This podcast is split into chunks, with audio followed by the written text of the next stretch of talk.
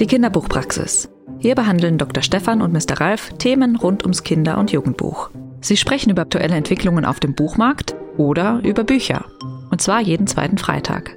Mr. Ralf, das ist Ralf Schweikert, Kritiker, Blogger und Vorsitzender des Arbeitskreises für Jugendliteratur. Über Jugendbücher streite ich gerne. Dr. Stefan, das ist Dr. Stefan Haug, Börsenblattredakteur und Juror bei vielen Jugendbuchpreisen. Bilderbücher sind das A und O. Als Sprechstundenhilfe sorgt Börsenblattredakteur Kai-Uwe Vogt für Ordnung im Praxisalltag. Ja, auf jetzt! Das Wartezimmer leert sich nicht von allein. Und jetzt? Willkommen in der Kinderbuchpraxis. Live von der Leipziger Buchmesse. Freuen Genau. wir uns. Mitten in diesem Podcastwagen Tamara Bach sitzen zu haben. Du hier live bei uns. Wie lange haben wir uns nicht schon in immer Paris. gesehen? Und nicht in. Paris, genau. Nein, das muss doch eigentlich Ja. heißen. Und nicht in Berlin. Du bist doch in Berlin. Ja, das letzte Mal haben wir uns in Saarbrücken gesehen. Wir sehen Ja. uns an den tollsten Orten. Da war ich nicht da. Doch, Paris war ich der dabei? Vorstellung. Oh, ja, Ich auch. Oh ja.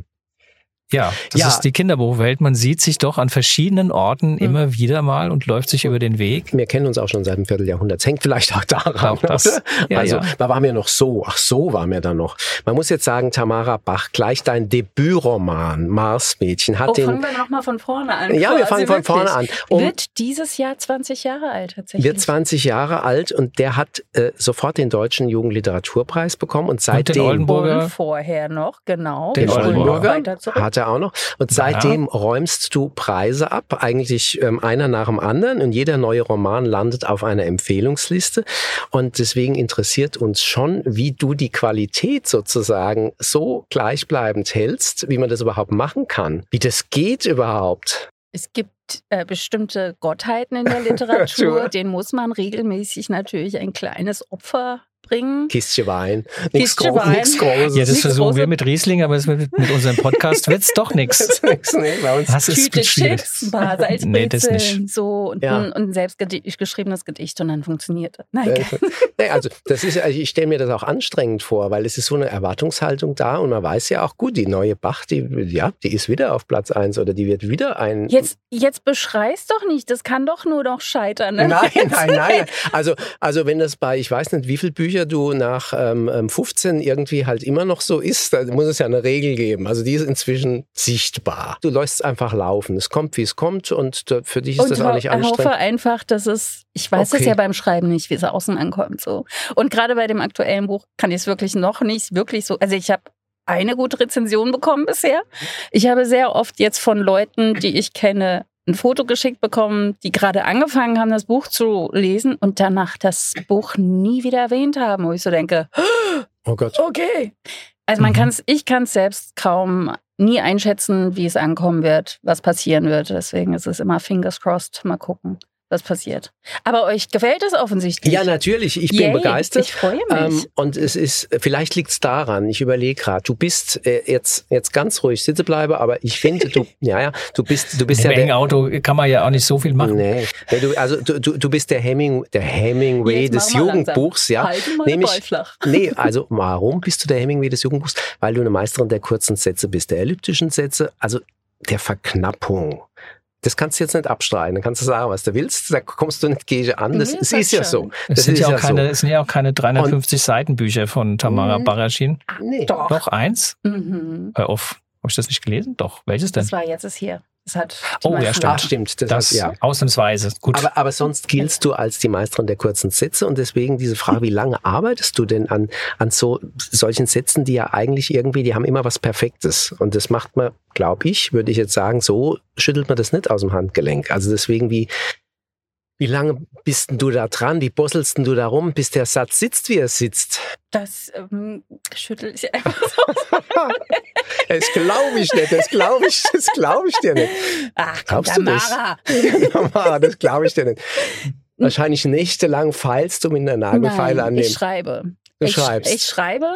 Ich setze mich in der Nacht dahin, ich schreibe, danach Mhm. lese ich das nochmal für eine Freundin vor momentan. Mhm. Immer als Sprachnachricht, die kann das dann morgens auf dem Weg zur Arbeit hören. Und im Zuge dessen sehe ich auch gleich, ob ich irgendwelche kleinen Fehler gemacht habe oder Da kommt läuft. noch ein Komma. Nee. Da, das nicht. Äh, aber zum Beispiel, ob ich irgendwo stolpere oder ob ein Satz nicht wirklich komplett ist, solche Sachen. Und Ja, aber das soll er ja oft gar nicht. Ich finde, diese elliptischen Sätze, die ja, sind ja, ja. aber also, halt, wenn ach so, es keinen okay. Sinn macht. Ja. So. komm, ja. Ähm, aber tatsächlich ist das Schreiben erstmal ein Schreiben und hat nichts mit Kopf, Kopf zu tun, sondern es ist was, was automatisch passiert. Die Kopfarbeit kommt später im Lektorat, beim Überarbeiten. Da wird gefeilt. Aber beim Schreiben erstmal nicht. Das Schreiben Mhm. muss erstmal so passieren. So. Welche Eingriffe macht da das Lektorat noch? Muss die überhaupt was machen? Ja. Ja, Ja, es sieht ganz machen, anders aus in der Vielleicht so länger. Nein. Ich glaube gar nicht, wie es vorher aussieht. Dann so. kommt meine Lektorin mit, mit einer Machete und macht alles klein. Nein, Echt? stimmt gar nicht. Okay. Die Tamara Bach erzählt nur Unfug.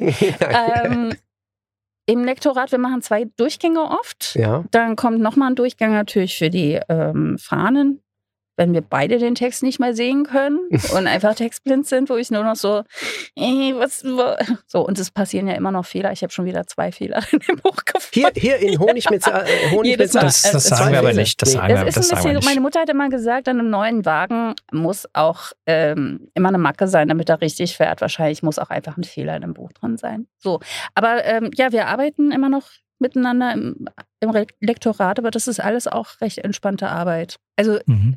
Das einzig Unentspannte ist, dass ich irgendwann keinen Bock mehr habe. Einfach. Dass du sagst, jetzt ist Schluss. Ja. Arbeitest du immer mit derselben Ja, Lektorin? ja, mit, Okay. genau, mit Katja March. Das, wir haben noch ganz, Entschuldigung. Nee. Ralf, willst du was sagen? Erzähl mal. Sprich nur, sprich nur. Sprich doch mal mit mir. Na, Was ist hier los?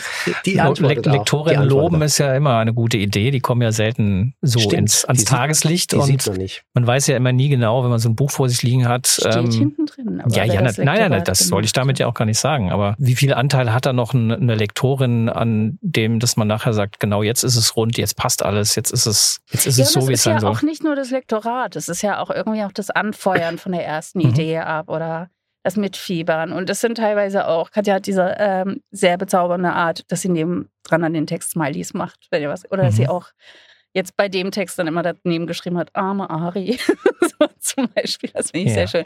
Es ist kein Lektorat, braucht das Lektorat nicht, aber es ist trotzdem schön, sowas zu lesen. Mhm. Was war denn da der, der, der, die Grundlage für diese Geschichte? War das die Figur der Ari? War es diese, diese Kom Konstellation der Ari mit ihren Eltern? War es, da habe ich jetzt immer ein bisschen auch drüber nachgedacht, weil in, in manchen Situationen fühlte ich mich ertappt. Als Spiel- Elternteil. Ja, als Vater. Oh, oh. Mhm. Ja, also oh. ja, das sind, glaube ich, aber das liegt vielleicht nicht am Vater sein, Der sondern an braucht diesen. kein Navi. Mhm. ja, Männer brauchen kein Navi, wenn er wissen, wo es hingeht. Männer Oder können die Sterne lesen. Wenn wir an den Strand fahren, fahren wir an den Strand. Und da ist so ein Satz wie, ähm, unterliegt doch noch dieser Tempel auf dem Weg, bringt Männer da manchmal total aus der Fassung, weil man sagt, nee, wenn wir an den Strand fahren, will ich nicht in den Tempel. Was soll denn das? Okay. Ähm, also da konnte ich wahnsinnig viel nachvollziehen. Deswegen so die Frage, wo kommen die, wo, wo kommt diese, diese Geschichte, diese Bruchstücke her, die nachher zu so einem, so einem, so einer Geschichte werden? Das hat jetzt unterschiedliche äh, tatsächlich Ursprünge. Äh, der erste ist, es gab mal eine Kurz, es gibt sie auch immer noch, eine Kurzgeschichte, die ich damals für 1001 Buch schreiben musste, ähm, durfte. Und ich Oh ja. war damals tatsächlich auf Paros, als ich als Mhm. die dann um die Ecke kamen und sagten, könntest du was über Parfum Flacon schreiben? Und war im Mai auf Paros, auch in einem kleinen Dorf mitten auf der Insel, wo ich auch eine Katze hatte tatsächlich. Also die kamen da Mhm. einfach, man hatte automatisch Katzen. Die Glückskatze. Es war eine Glückskatze tatsächlich. Ähm, und da fing eine Geschichte an, die ich eben, und das fand ich ganz schön, wie, wie wichtig dann eben auch die Umgebung fürs Schreiben ist, weil damals im Mai blühte alles. Mhm. So, und äh, das war natürlich für Parfum Flacon wunderbar. Ähm, und das war so eine Art erste Version davon, die mochte ich sehr, sehr gerne, die Geschichte. Und dann ist es das Beobachten von Paaren, wo du denkst, Mhm. mal gucken, ob ihr noch zusammenbleibt, wenn euer Kind aus dem Haus geht. So. ähm, und oder auch sehen, wie ein Kind zum Beispiel versteift, wenn die Eltern anfangen zu äh, streiten. Und ich kenne das selbst. So, Mhm. Also ich bin auch ein Scheidungskind. Und äh, alle, die ich kenne, viele Erwachsene auch, die das gelesen haben, die auch Scheidungskind, die kennen diese Dynamik. Mhm. Die, die es nicht kennen, sagten nach dem Buch, ja Gott, meine Güte, die haben sich halt ein bisschen gestritten. Aber ähm, ich glaube, das ist nichts, was in dem Urlaub erst anfängt. Da Mhm. sind Dynamiken, die einfach schon sehr verfestigt sind und die dann eben dadurch, dass was Neues passiert, eben, dass sich das Kind entwickelt, dass das Kind irgendwie, also Ari dann eben ihre Freiräume sucht, findet, wächst, Mhm. die Eltern nicht mehr braucht, das Dreieck aufbricht und ein Tisch, der drei Beine hat und dann eins verliert, der fällt dann eben vielleicht auch einfach um, ne? Mhm. So Ist eigentlich eine Anamnese einer Beziehungskrise. So habe ich es irgendwie. unterschiedlicher. Beziehungen. Es sind ja nicht nur die Eltern, es ist ja eben auch die Eltern und das Kind. So. Und- Dann haben wir noch die Freundschaftsbeziehung mit Elif und dann Und mit Pegasus sozusagen Pegasus, auch da eine genau. Beziehung, die entsteht, wo sie dann auch erkennen muss, ach, die Möglichkeit einer Beziehung.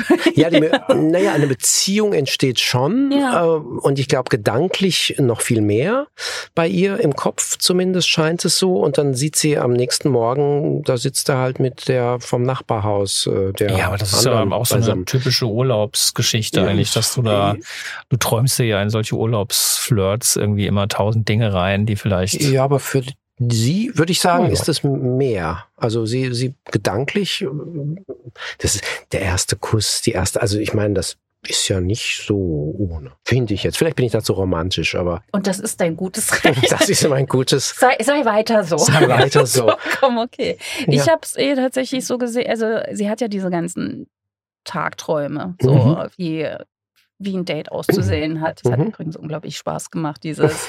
Und dann, und dann fahren wir an den Strand und dann machen wir das und dann trage ich das Kleid. Nein, warte, Kostümwechsel. Ja, genau. Das läuft Äh, wie im Film ab. Ja, ja, absolut. Und ähm, wie man sich teilweise so Sachen vorstellt, wenn man sie vor allem noch nicht erlebt hat. So, Mhm. also ich stelle mir extrem viele Sachen vorher vor. Jedes Mal, wenn ich auf eine Party gehe, stelle ich mir vor, wie die Party ist. Oder Aber das hast du schon erlebt. Aber sie hat das noch nicht erlebt.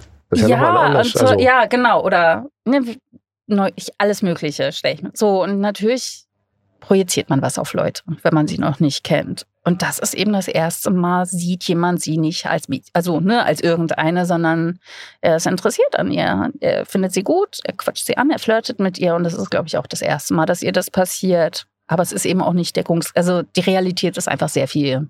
anders. Mhm. Ich finde die Pointe sehr schön, wo die Mutter dann sagt, als sie Das wird die ja irgendwann auch mal Nachfolgerin, passieren. irgendwann wirst du ach, sozusagen auch mal genau. Mhm. Und, und das Kind sagt gar nichts. Ne? Ja, das Kind sagt sehr wenig. Während die, es sprechen eigentlich vorwiegend die Erwachsenen. Die reden und reden, das Kind sagt nichts. Es sind innere Monologe, die wir erfahren, aber gleichzeitig ist es auch nicht die, ist es nicht die Ich. Du hast bewusst, glaube ich, oder vielleicht auch nicht bewusst, aber doch bewusst, bei dir ist ja alles bewusst, nicht die Ich-Perspektive gewählt, aus der erzählt wird, sondern Es du war tatsächlich- beschreibst. Entschuldigung, ich Ja. habe dich unterbrochen. Nein, Verzeih. beschreibst. Ähm, ich habe das angefangen zu schreiben, während ich selbst einen Workshop gegeben habe, einen einwöchigen. Und Mhm. jedes Mal, wenn die geschrieben habe, habe ich dann ein bisschen geschrieben an dem Text und habe es dann eben irgendwann Katja gegeben. Und selbst als ich das erste Mal das gelesen habe, dachte ich, die hat bisher kein Wort gesagt, kein einziges. Und dann habe ich es Katja gegeben und meinte so, dann, als sie es gelesen hat, ist ihr das aufgefallen? Die sagt nichts und sie meinte, ja, aber sie ist 13.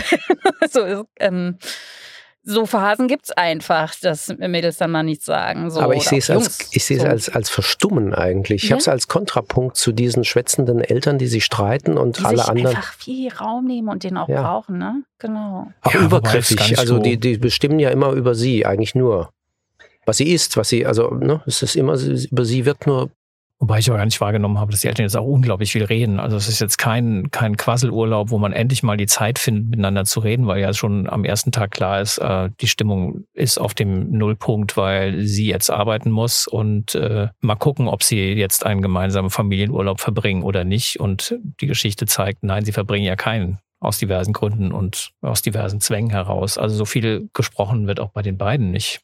Man kann viel reden, ohne was zu sagen. Ja, Also Ja. ich finde es sehr deutlich, was da gesagt wird oder auch nicht gesagt Ja. wird, weil Ja, was also, da nicht gesagt wird, genau. äh, und die die also wie beide auch reagieren, wie der Vater auch reagiert sozusagen auf ganz eigentümliche Weise ähm, und wie dann am Ende das fand ich schon als, als schönen Kontrapunkt, als es wieder mal um diese Übergriffigkeit des Bestellens gibt, wo, ich glaube, der Vater ist es, ähm, irgendwas bestellen will für sie im Restaurant und dann sagt sie das Pommes und erste Mal laut deutlich Nein. Mhm. Und das ist da, da klingelt's. Mhm. Aber das wäre jetzt so die andere Perspektive, weil ich glaube, man kann, man kann ja auch diese, diese Ari-Perspektive einnehmen und das ist ja so eine Geschichte, wo man jetzt neudeutsch sagen würde, das ist doch Empowerment, was man da miterlebt. Dass sie alle schön, dass du das so siehst. Das freut mich. ja, das ist doch eine Selbstermächtigung, die man da. Da sind einige Selbstermächtigungen Genau. in der Geschichte drin. Das Ja. finde ich ganz schön. Also einfach auch, es ist so skurril. Also ihr geht immer davon aus, dass es natürlich ein sehr bewusster Be Prozess ist zu schreiben und dieses, bei mir ist es das nicht. Ähm, beim Schreiben, ich sage ja oft, dass die, die Figuren mir die Geschichte erzählen, aber es gibt so eine Sache, dass ich einfach wirklich in der Szene drin bin und ich habe plötzlich auch wieder in diesem Gefühl drin, und man vergisst es ja als erwachsene Person, wenn die Welt plötzlich größer wird. Dieser Moment, als Ari zum ersten Mal alleine nach Hause geht, sie kriegt den Mhm. Schlüssel von ihren Eltern und geht nach Hause und alles. Und die Nacht ist riesig und groß und lau und die Welt ist freundlich. Und dann macht's irgendwas mit dir. Das erste Mal, wenn du merkst, da ist mehr. Und es gibt Möglichkeiten. Und da gibt es ein Leben außerhalb von dem, was ich bisher gelebt habe. Und es ist ja nicht nur, dass sie sich mit ihrer Freundin überlegt, wo sie als nächstes in Urlaub hinfahren, sondern so viele Sachen, die sie sich vielleicht noch gar nicht vorstellen kann. Dieses Kribbeln, was für manche angsteinflößend sein kann, aber auch super spannend sein kann. Und das war so schön, dieses Kribbeln auch zu fühlen, während ich das geschrieben habe. So. Mhm. Genau.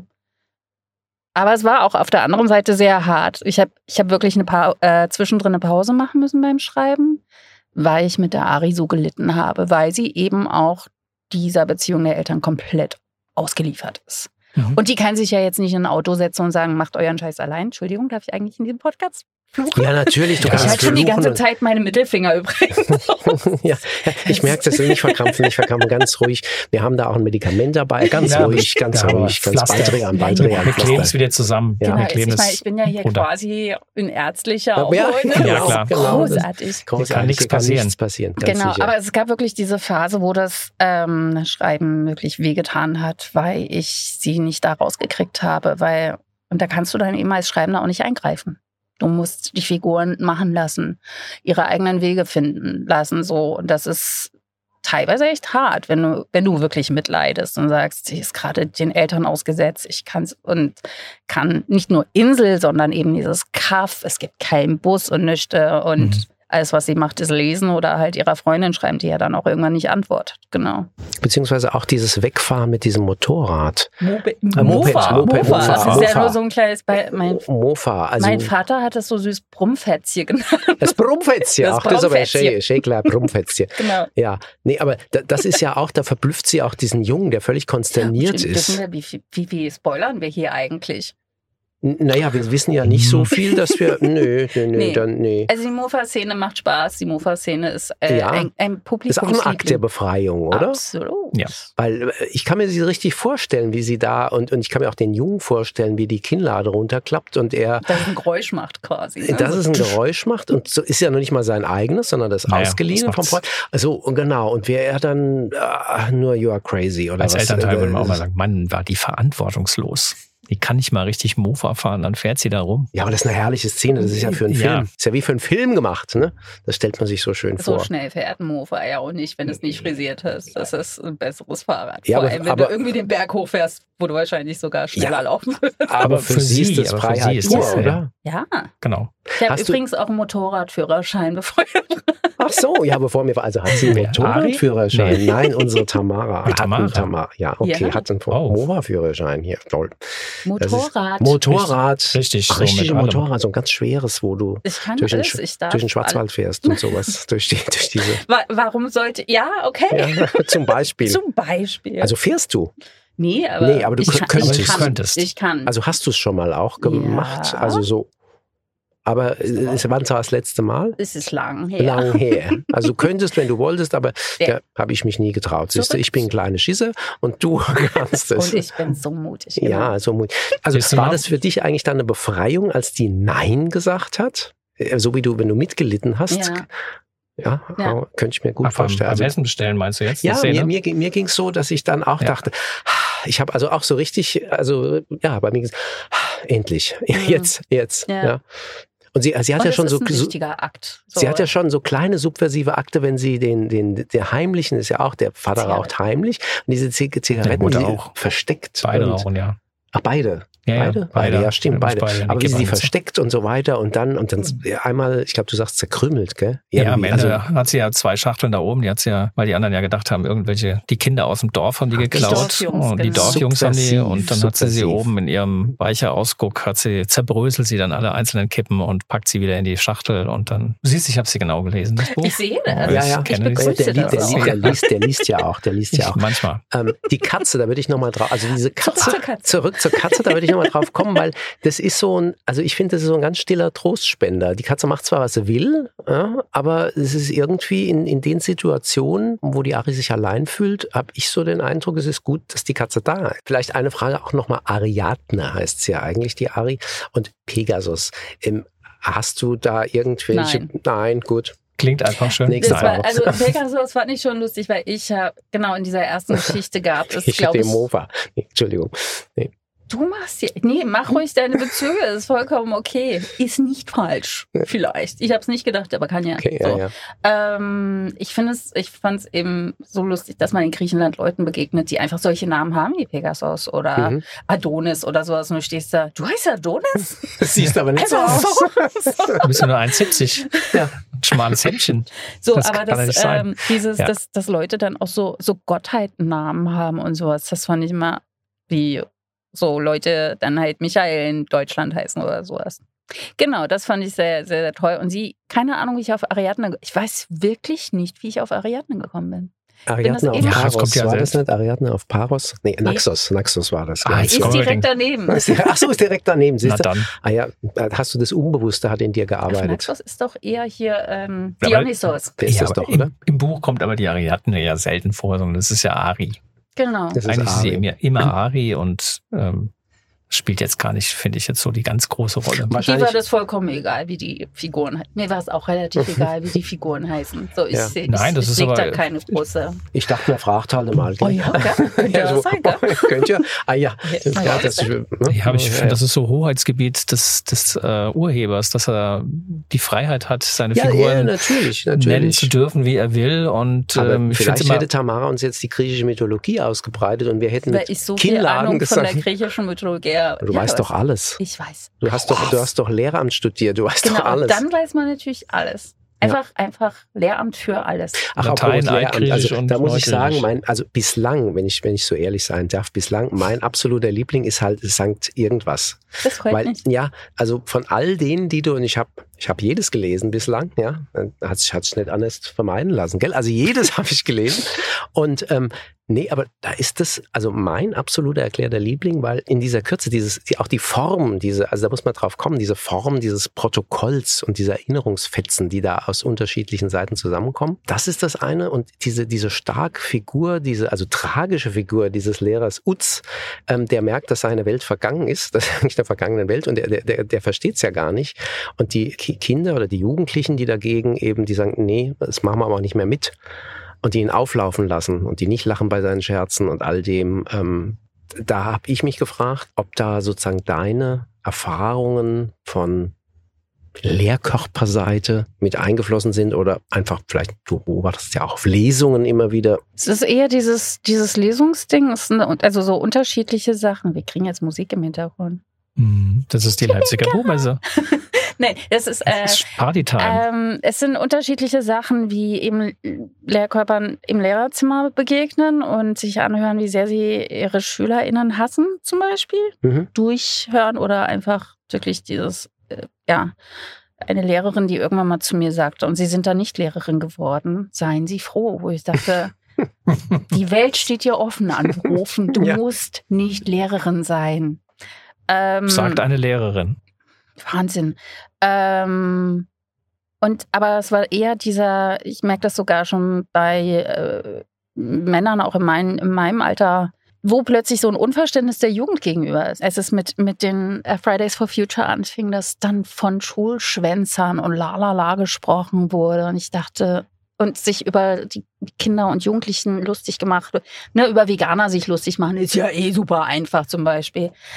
Aber ähm, wie man plötzlich so schnell so alt im Kopf werden konnte, das fand ich sehr erstaunlich. Dieses un, diesen Unwillen auch jemanden zu verstehen zu wollen. So, mhm. und von seiner eigenen Position abrücken zu wollen. Und da ist ein anderer Generationskonflikt, den ich da erlebe, wo ich in, in anderen Kontexten zum Beispiel auch so vielen Frauen, gerade wahrscheinlich auch Männern begegnet, die sagen, ich habe ein viel besseres Verhältnis zu meinem Kind, als ich es damals mit meinen Eltern hatte. Aber trotzdem, da ist dieses ähm, eine Jugend, die gerade vor einer ziemlich zerstörten Welt steht, die einfach weiß, mal gucken, ob wir dieses Jahrhundert überleben werden. So.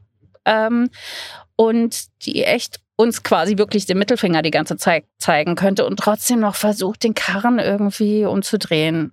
Also Respekt davor und deswegen kann ich dieses Ganze, die, ich kann diesen Sarkasmus nicht mehr ertragen. Ähm, ja. Also bist du quasi Anwältin der. Ich bin gar nichts. Naja, Doch, die Schriftsteller. Ich, ich, ich, ich erzähle ja, nur Geschichten, aber es ist mir aufgefallen. Es gab mal einmal diese Fahrt, das ist 20, über 20 Jahre her, da bin ich mit irgendeinem so Reisebus nach Prag mit einer Freundin gefahren und wieder zurück. Und auf der Nachhausefahrt war eine Klasse aus irgendeinem nordischen Land, dessen Sprache wir nicht einordnen konnten, drin. Siebte Klasse wahrscheinlich, siebte, achte Klasse. Ähm, und wenn man die Sprache nicht kennt, guckt man sich das an, wie die miteinander interagieren. Und das war so süß. Es war so warmherzig. Und die geilste Szene war tatsächlich, dass eins der Mädchen Musik hörte und in voller Lautstärke My Heart Will Go On von Celine Dion sang. nicht wirklich richtig und nicht wirklich gut. Aber gerade in dem Alter, niemand hat sich über sie lustig gemacht oder sonst irgendwas. Sie haben sie einfach gelten lassen. Und ich dachte, was ist das für eine Klasse? Wie haben die das hingekriegt? So ein, ja. Und auch dieses, wie, wie wächst eine Klasse zusammen? Wie wird es wirklich eine Gemeinschaft? Das fand ich eben auch spannend. Aber es freut mich, dass du das Buch magst. Und da nochmal um einen kleinen Bogen zu, du weißt nie, wie es ausgeht. Das Buch ist in der Pandemie erschien, in dem Jahr, wo niemand auf Klassenfahrt fahren konnte, ist das Buch erschienen. Und ich wusste nicht, was passiert. Ich habe es irgendwie auf Biegen und Brechen in einem Monat noch fertig geschrieben. Und plötzlich mochten es alle. Und es war total das, schön. Das ist das Buch, das dieses Jahrhundert überdauern wird, glaube mir. Ja, ja, ja, ja. genau. Jetzt, jetzt ist die Leipziger Buchmesse, wir merken, es ist zu ja, Ende. aber jetzt kommt eine Frage zu, zu dem eine Buch, Frage. wenn wir sie noch hatten, wenn wir jetzt noch über das okay. Buch gesprochen haben. Ähm, wenn okay. du aus dem Buch liest, ähm, wie viel, was kriegst du denn da so an, an Rückmeldung? Ist es da so ein wissendes Nicken der, der Schülerinnen und Schüler, weil die alle so einen Lehrer kennen oder haben? Ähm, oder ist das ganz unterschiedlich? Das machen die nicht vor ihren Lehrkräften. Nicht vor ihren, nee. Und vor allem ist es, glaube ich, noch zu zu, also da wirkt erstmal der Text. Wahrscheinlich kommen so bestimmte Sachen erst im Nachhinein im Gespräch oder sowas. Ne? Mhm. Erstmal rezipierst du nur. Erstmal ist es nur, ich nehme auf. Mhm. Ähm, ich finde, sehr viel lustiger fand ich, mir erzählen immer so viele Erwachsene. Das ist ja erstaunlich, woran sie sich erinnern als Jugendliche, bla bla bla. Ich habe alles vergessen. Aber jetzt seit dem Buch kommen die Leute an und erzählen mir, und es ist egal, wie lang die letzte Klassenfahrt her ist, die erzählen mir von ihren Klassenfahrten. Mhm. So, ja, und das war in den 70ern und ich weiß es noch genau wie gestern. Als wäre es gestern gewesen. Als wäre es mhm. gestern gewesen. So, genau, das ist ganz lustig. Auch ein schöner Effekt. Absolut. Ja. Mhm. Ja. Gut. Da bedanken wir uns doch sehr Ganz für dieses. Herzlich. Ich komme gerne wieder. Das war ein sehr, sehr entspanntes, organisches Gespräch. ja. Ich habe immer sehr viel Spaß mit Ihnen. Ja, ja, wunderbar. Ja, mir doch auch. Also ja. wunderbar. Das nächste Mal machen wir das ganz auf Hessisch, würde ich sagen. Äh, super. Das ist überhaupt kein Problem. Wie dann, Asterix einfach. Ja, gut, dann, anderen Dialekt. Wir haben ja eigentlich immer einen schönen Riesling im Kühlschrank, aber nur in der Praxis. ja, nicht heute halt dabei. live. Das nächste Mal kommst du live. Dann das können wir den schönen Riesling Den haben wir nicht machen. mitgebracht.